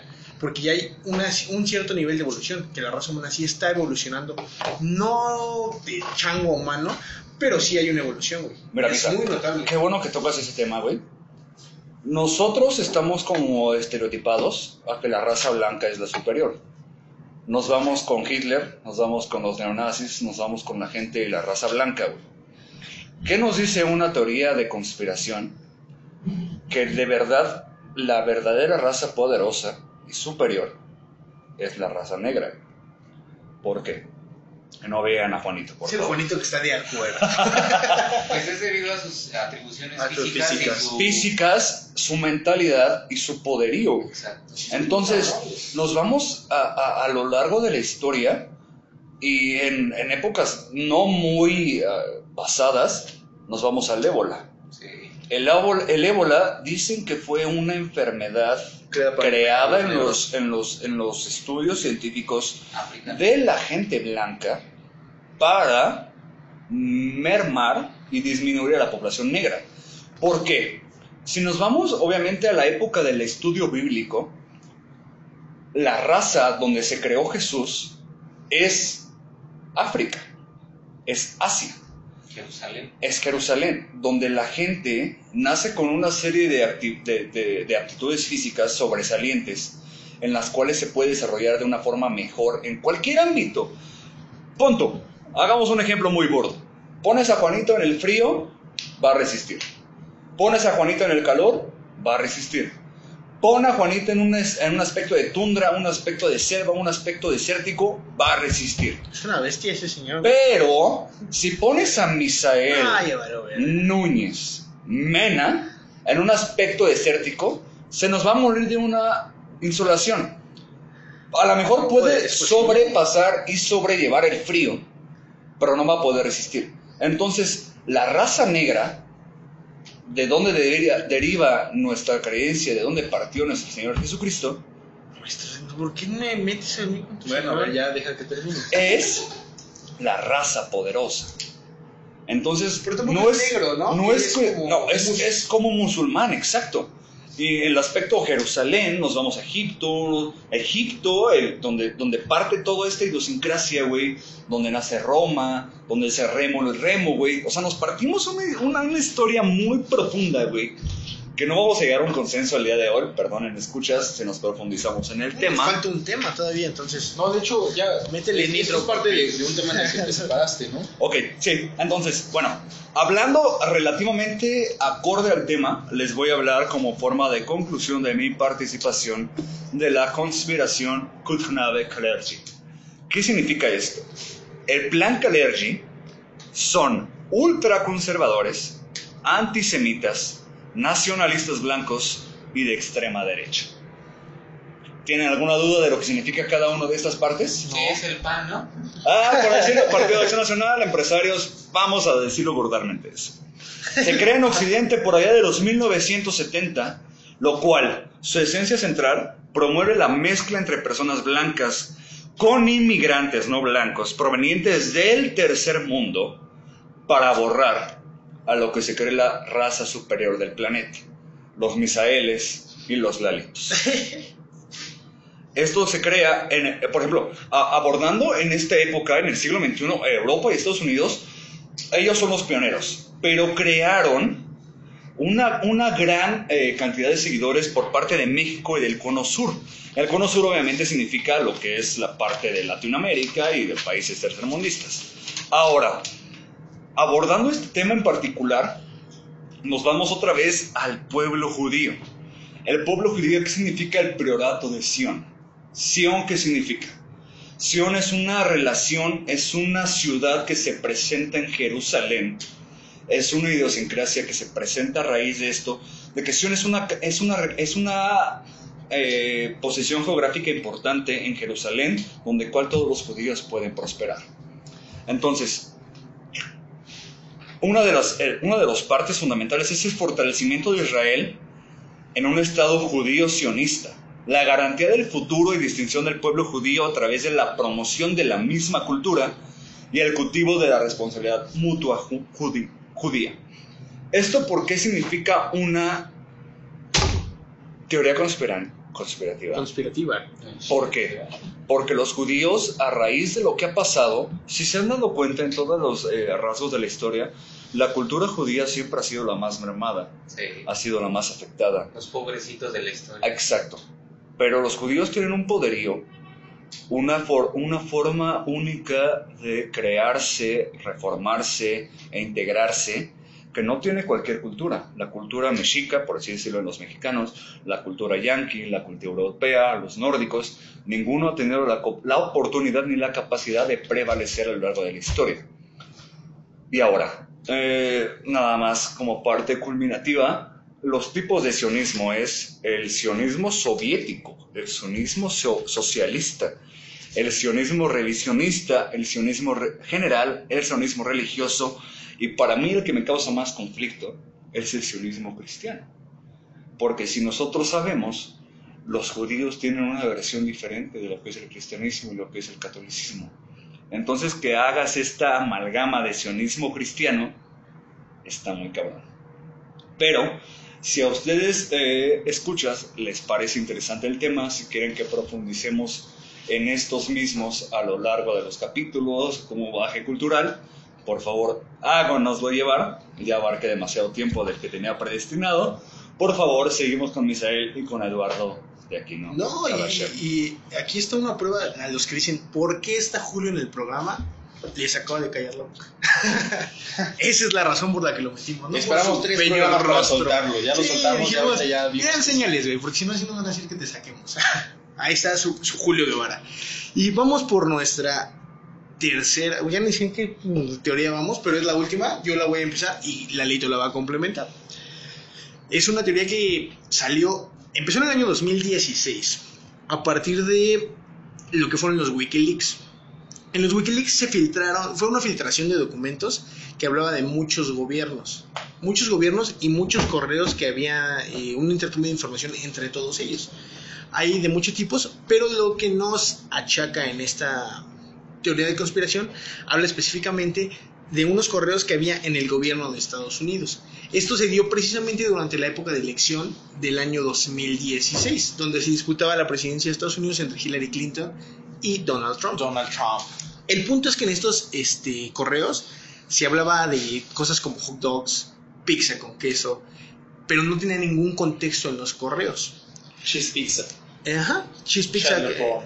Entonces empezaba a, a buscarse, se empezaron a encontrar un contexto y no había nada. Entonces se llegó a la, bueno, llegaron de, eh, aparte de investigaciones y la gente de internet a que se estaba hablando de pornografía infantil, trato de niños y de este tipo de cosas. El punto es que siguió investigando y había mucha gente involucrada, gente muy alta en el gobierno de Estados Unidos en la que estaban involucrados Hillary Clinton, el mismísimo Donald Trump, Su esposo. eh, su esposo, empresarios del ámbito musical, del cine y del y de, de todas partes importantes, empresarios y, y después ya no solamente era de Estados Unidos, era de todo el mundo. A este a esta teoría se le puso el nombre de Pizzagate. En especial porque el Pizzagate o la el P- ¿cómo es? Con CP. CP que es eh, Child and porn. Child and porn, que es cheese pizza. Ah, cheese pizza es lo mismo que child porn. Este, CP, pornografía infantil. El punto es que se empezaron a sacar cosa tras cosa tras cosa y empezaron a entrar gente de disqueras, empezaron a entrar gente de programas como es, como el de Carly que te gusta, ¿cómo se llama el productor? Rob Schneider. Rob Snyder. No, no, no. Dan. Dan Snyder. Dan Snyder. Empezaron a entrar muchas personas muy importantes. Y todo esto los condujo a una persona en especial, Jeffrey, Jeffrey Epstein, el millonario que es amigo de muchísimas celebridades y que en particular tenía una isla en la que se decía invitaba a todas estas personas importantes a hacer fiestas de carácter sexual. Pero el problema de estas fiestas era que llevaban a mujeres menores de edad o niños.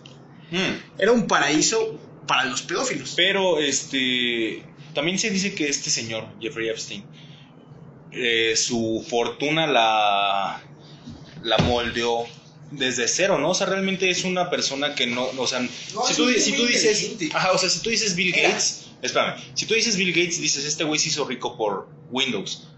Pero si tú, si tú dices Jeffrey Epstein, era un- fue un güey que creó su fortuna a base de cosas como muy diminutas, ¿no? O sea, empezó a hacer fortuna de cosas que realmente no, no marcaban como un antes y un después en ciertas cosas. O sea, fue una fortuna que... ¿Saben de dónde viene? Sí, pero, Pero... A ver, termina, termina. pero hay, hay un documental en Netflix que Bueno. habla precisamente de Jeffrey Epstein y cómo, cómo se fue creando. Y hablan con personas eh, que lo conocieron allegadas de cómo empezó a subir. Y no te dicen cosas buenas de él, te dicen que es un tipo muy inteligente. Que fue un tipo muy inteligente, pero que se supo mover y no le importó a costa de que llegara a ser la persona que ahora es. O que fue. Porque se tuvo que. Primero pedir oportunidades. Llegaba donde tenía que llegar porque tenía una inteligencia demasiado grande. Y al final de cuentas, este cuate mal aprovechaba las cosas, pero les sacaba provecho. No sé cómo explicarte lo que te estoy diciendo. Las aprovechaba, pero de una, de una forma Negativa. No, no moralmente Ajá, bien vista. Exactamente. Entonces este cuate ahorita estuvo en la cárcel. Pero lo que le pasa a este, a este compa es que entra a una prisión de máxima seguridad. Y en esta prisión de máxima seguridad es a prueba de suicidios. Entra a esta prisión y lo que le pasa es que se suicida. Y tú dices, güey, si me estás diciendo que entró a una prisión de máxima seguridad donde no te puedes ayudar, ¿cómo hizo esto? Ahí te va la, la- respuesta. Se supone que este cuate tenía el nombre de muchísima gente, que abarcaba desde Bill Clinton hasta el mismísimo presidente de Estados Unidos en ese momento, Donald Trump. Entonces, ¿qué es lo que tienen que hacer? Pues callarlo. ¿Y cómo callas a un cuate así? Pues le pagas a los guardias, lo haces que, haces que lo suicidas, se podría decir de algún modo, y al final de cuentas desapareces después a los guardias porque estos guardias también este, desaparecieron. Bueno, uno falleció en circunstancias misteriosas. Y después ya, ¿a quién persigues? Y, a ver, Lalito, ahí complementanos, porque hay muchas más ¿Puedo, cosas. ¿Puedo aportar algo antes de que Claro Lalito, que el, sí. experta, el experto, pueda abordar? Hay que, hay que recalcar y hay que reconocer que en este aspecto del Pizzagate, todo se llevó a la luz a raíz de varios correos. Varios correos en los cuales usaban como los toppings de la pizza, güey. Diferenciando, obviamente, por ejemplo, si era sausage, lo que era salchicha, se refería al hombre. Y se llamaba, eh, por ejemplo, pepperoni, a las mujeres. Pero no solamente se refería al aspecto de, los, eh, de las personas adultas, se refería a niños o a niñas. Entonces, tú, Misael, como bien mencionabas, todo se llevaba a cabo en una, en una sección, en una organización pederasta en la isla que tenía este cabrón, en la cual se llamaban... Tú, Lalito, ¿has leído alguna vez a, eh, al Marqués de Sade? Claro. Marqués de Sade. Es, es, una, es un icono de la literatura en la cultura pop, porque ahorita ya es popular, en la cual se desarrollaban, por ejemplo, yo he leído un libro muy famoso que se llama 120 días de Sodoma, en la cual especifica día por día, en la cual cómo se lleva a cabo todo tipo de depravación sexual, desde lo normal hasta la muerte. Entonces, este tipo en su isla privada trataba como de ejemplificar y a raíz obviamente de gente que le conseguía niñas, le conseguía niños, obviamente esclavos, mujeres, hombres, para que llevara a cabo sus prácticas sexuales. Pero, obviamente, hay personajes en la industria de Hollywood que no les pareció bien. O Y que es, donde entró- y es donde entras tú, Lalito. Claro, de hecho, complementando lo que eh, tú comentas de la película de. Bueno, la, el libro de 120 días de Sodoma, ahí está la misma película de eh, Paolo Pasolini del 75. Donde sale Kane Winslet, ¿no? Exacto. La de Titanic. Titanic, antes de que fuera. No, Jack, súbete a la barda, güey. Súbete, los dos cabemos, vente, cabrón. No, no, nunca. Los dos cabían, güey, los dos cabían, ¿sí o no, güey? Sí cabían, pero hay una explicación científica para todo esto. Se dice que ya él con el peso de dos personas más aparte del de la tabla, lleva a superar una densidad que ya no iba a permitir que esta tabla... No se iban a hundir, güey, no se iban a hundir, güey. Sí cabían los dos, güey, tanto el Leo como la Kate, güey. Pero perdóname, Lalito, sigue. güey. Bueno, complementando el tema de Julio, eh, la película también aborda como ese tipo de perversiones y hay una escena muy graciosa donde está un tipo teniendo relaciones sexuales con su chica y en eso llega otro joven que ya no recuerdo cómo se llama, la película es del 75, es italiana, pero llega y empiezan a hacer un trío y en eso uno de ellos tenía esa parafilia de la coprofagia, saca su S y se la empieza a comer entre los tres. Entonces... Paréntesis, two girls, one cup. Pero sí, eh, complementando el, el tema de misa también, siento yo que todo ese círculo de pederastía, de trata de blancas, porque así se le dice a las mujeres cuando las tratan. No, no, ya ni siquiera es trata de blancas. Eh, Tráfico, según, ¿no? según la regu- re- nueva regulamentación, güey, es tráfico ¿De personas? de personas. Ok. Entonces, el tráfico de personas está súper bien estipulado y un caso en específico es el del caso del productor Herbie Weinstein. Famosísimo productor por ser, com- bueno, por ser este fundador de la compañía Ya nos abrieron la puerta, este, pausa el programa. Algo sucedió, no sé qué sea, pero sí sucedió. Ponle pausa, güey. Fue un aviso. Hoy sí nos mamamos. Retomando fallas técnicas, uh, espera en un momento, fallas técnicas. Eh, el caso de Herbie Weinstein, donde este señor es famoso por ser productor y dueño de la compañía The Weinstein Company, la cual es este productora cinematográfica de varias películas muy famosas. ¿Cómo cuál? Pues, ¿has visto los intros de las películas? No sé, este... Según yo, Weinstein le ayudó a Tarantino a hacer Pulp Fiction, Oh. a hacer este... La símil de Amores Perros. No, estaba, estaba, estaba choncho ese güey. Estaba- Sí, o sea, técnicamente él es como el, el padre de la de la nueva compañía cinematográfica. Si tú querías algún favor y tenías querías que tu empresa, bueno, tu película en dado caso se desarrollara con él, pues él te lo podía desarrollar con y el el padre presupuesto. del Me Too, que se desarrolló también después de eso, ¿no? Que empezaron a, a, a ponerle Twitter de las artistas y esas madres de, de, de acoso. Ajá, exacto. De hecho, por ejemplo, él ahorita ya está, no sé cuántos juicios lleva, de los cuales ninguno ha ganado. Bueno, más bien, Ninguno los ha perdido, ganado, ¿no? ninguno ha perdido, porque no han tenido pruebas suficientes para declararlo culpable. Pero, este, en uno de ellos, eh, la actriz Uma Thurman, a la que hizo la famosísima, la esposa de... Claro, no, no, la, aparte de Kill Bill Ah, y de eh, Pulp Fiction también salió a la luz por declarar de que este señor era un violador y que literal en la película de, de Pulp Fiction hubo una escena donde Tarantino le pidió entre comillas a Uma Thurman que se descu- bueno se destapara el pecho para esa escena mítica donde le inyecta la la esta aguja de adrenalina y que ella no quería que porque pues estaba este señor presente eh, Weinstein. Y Tarantino fue así como de pues lo tienes que hacer es que ese güey es el que está patrocinando la película.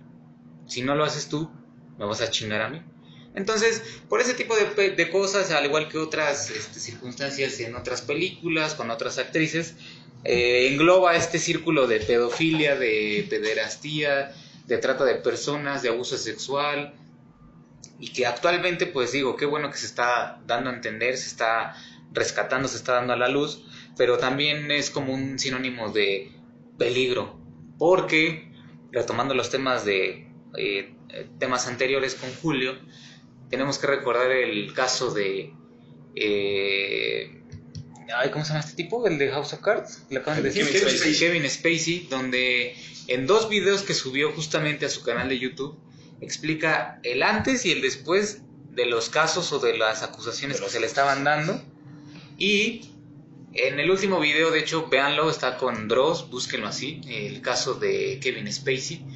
Eh, al final toma el papel que él hacía en House of Cards, que es este Frank Underwood, Underwood.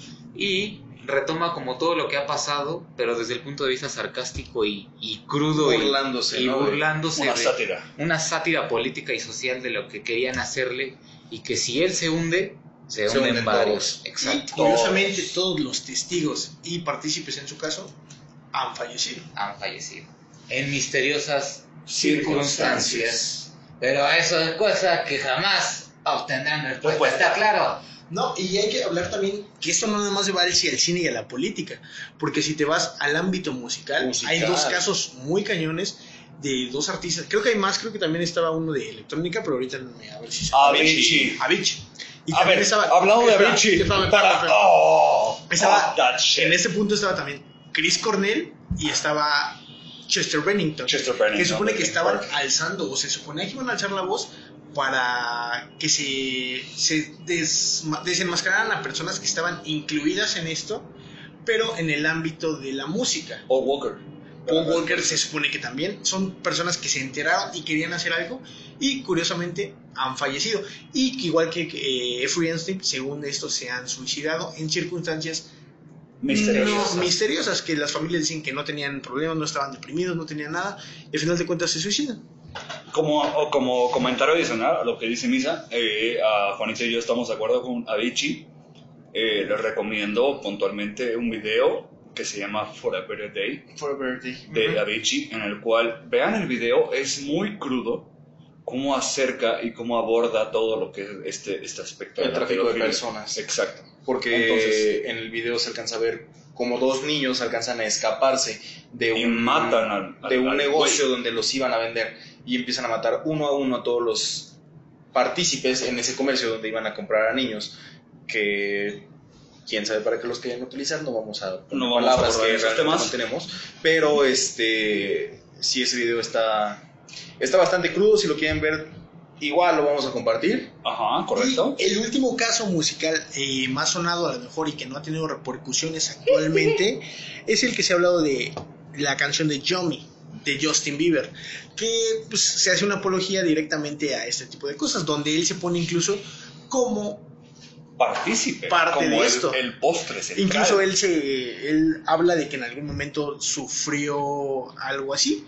pero son hasta el momento todo especulaciones, lo que lo hace de hecho una teoría conspirativa. Conspirativa. En realidad lo que está confirmado es lo de Jeffrey Epstein y lo de Harvey Weinstein. Pero en realidad todavía no hay nada. Actualmente hay un proceso legal contra una la mujer de Harvey de Jeffrey Epstein que se llama Elaine Max- Maxwell, que dicen que si esta mujer llega a abrir la boca, puede que esta vez sí se vaya mucha gente. Y los primeros implicados son eh, el príncipe Carlos, me parece, de Inglaterra, No, de España. de España, y el de el esposo de Hillary Clinton, que es Bill Clinton. Bill Clinton.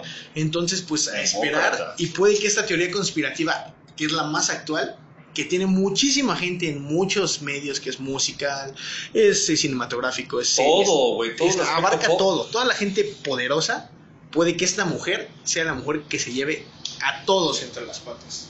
Y bueno, ha sido un gran episodio el día de hoy. Creo que está Pues sujeto- discúlpenos porque nos fue de las manos. Nos fue de las manos, expandimos el tiempo, lo sujetamos a la interpretación de cada uno de ustedes, a la interpretación. Y bueno, conclusiones amigos. A ver, An- ¿quieren Antes de que terminemos, tenemos que hacer unos anuncios parroquiales por el buen fin que vienen de la mano de dos negocios de dos muy buenas amigas. El primero es que chequen y vayan a Instagram y busquen Idilio Bazar. Ahí van a estar encontrando ropa de, de buena calidad y más en este buen fin. Y por otra parte, que vayan a buscar el negocio de una muy buena amiga que se llama Alexa Luna. Ella tiene Alexa Customs, igual en Instagram. Es pintado a mano de prendas y accesorios personalizados. Son tenis y chamarras. Esto en nuestro buen fin. Ahí van a encontrar descuentos de parte de ambas personas. Y ahora sí, conclusiones, chavos. Bueno, mis conclusiones son de que este tema es bastante controversial, bastante picoso. Profundo. Lo dejamos a la interpretación de todos los personajes. Me despido con la siguiente parte. Por favor, no desestimen la religión de lo científico. Y esto ha sido todo. Gracias Lalito, gracias Julio que esta vez se lució con nosotros. Gracias a Juanito que hoy no se lució tanto. Ah, pero también se lució Juanito. Y muchas gracias a todos ustedes que nos sintonizan, que hoy sí se avientan, se van a aventar más de una hora, casi una hora y media. Y síganos en redes sociales, Daddy Hair en Instagram, Daddy Hair en Twitter, Twitter, La Manada en Facebook. Y esto sería todo. ¡Hasta luego! Esto fue todo. Nos vemos la próxima semana para más manada. ¡Hasta luego!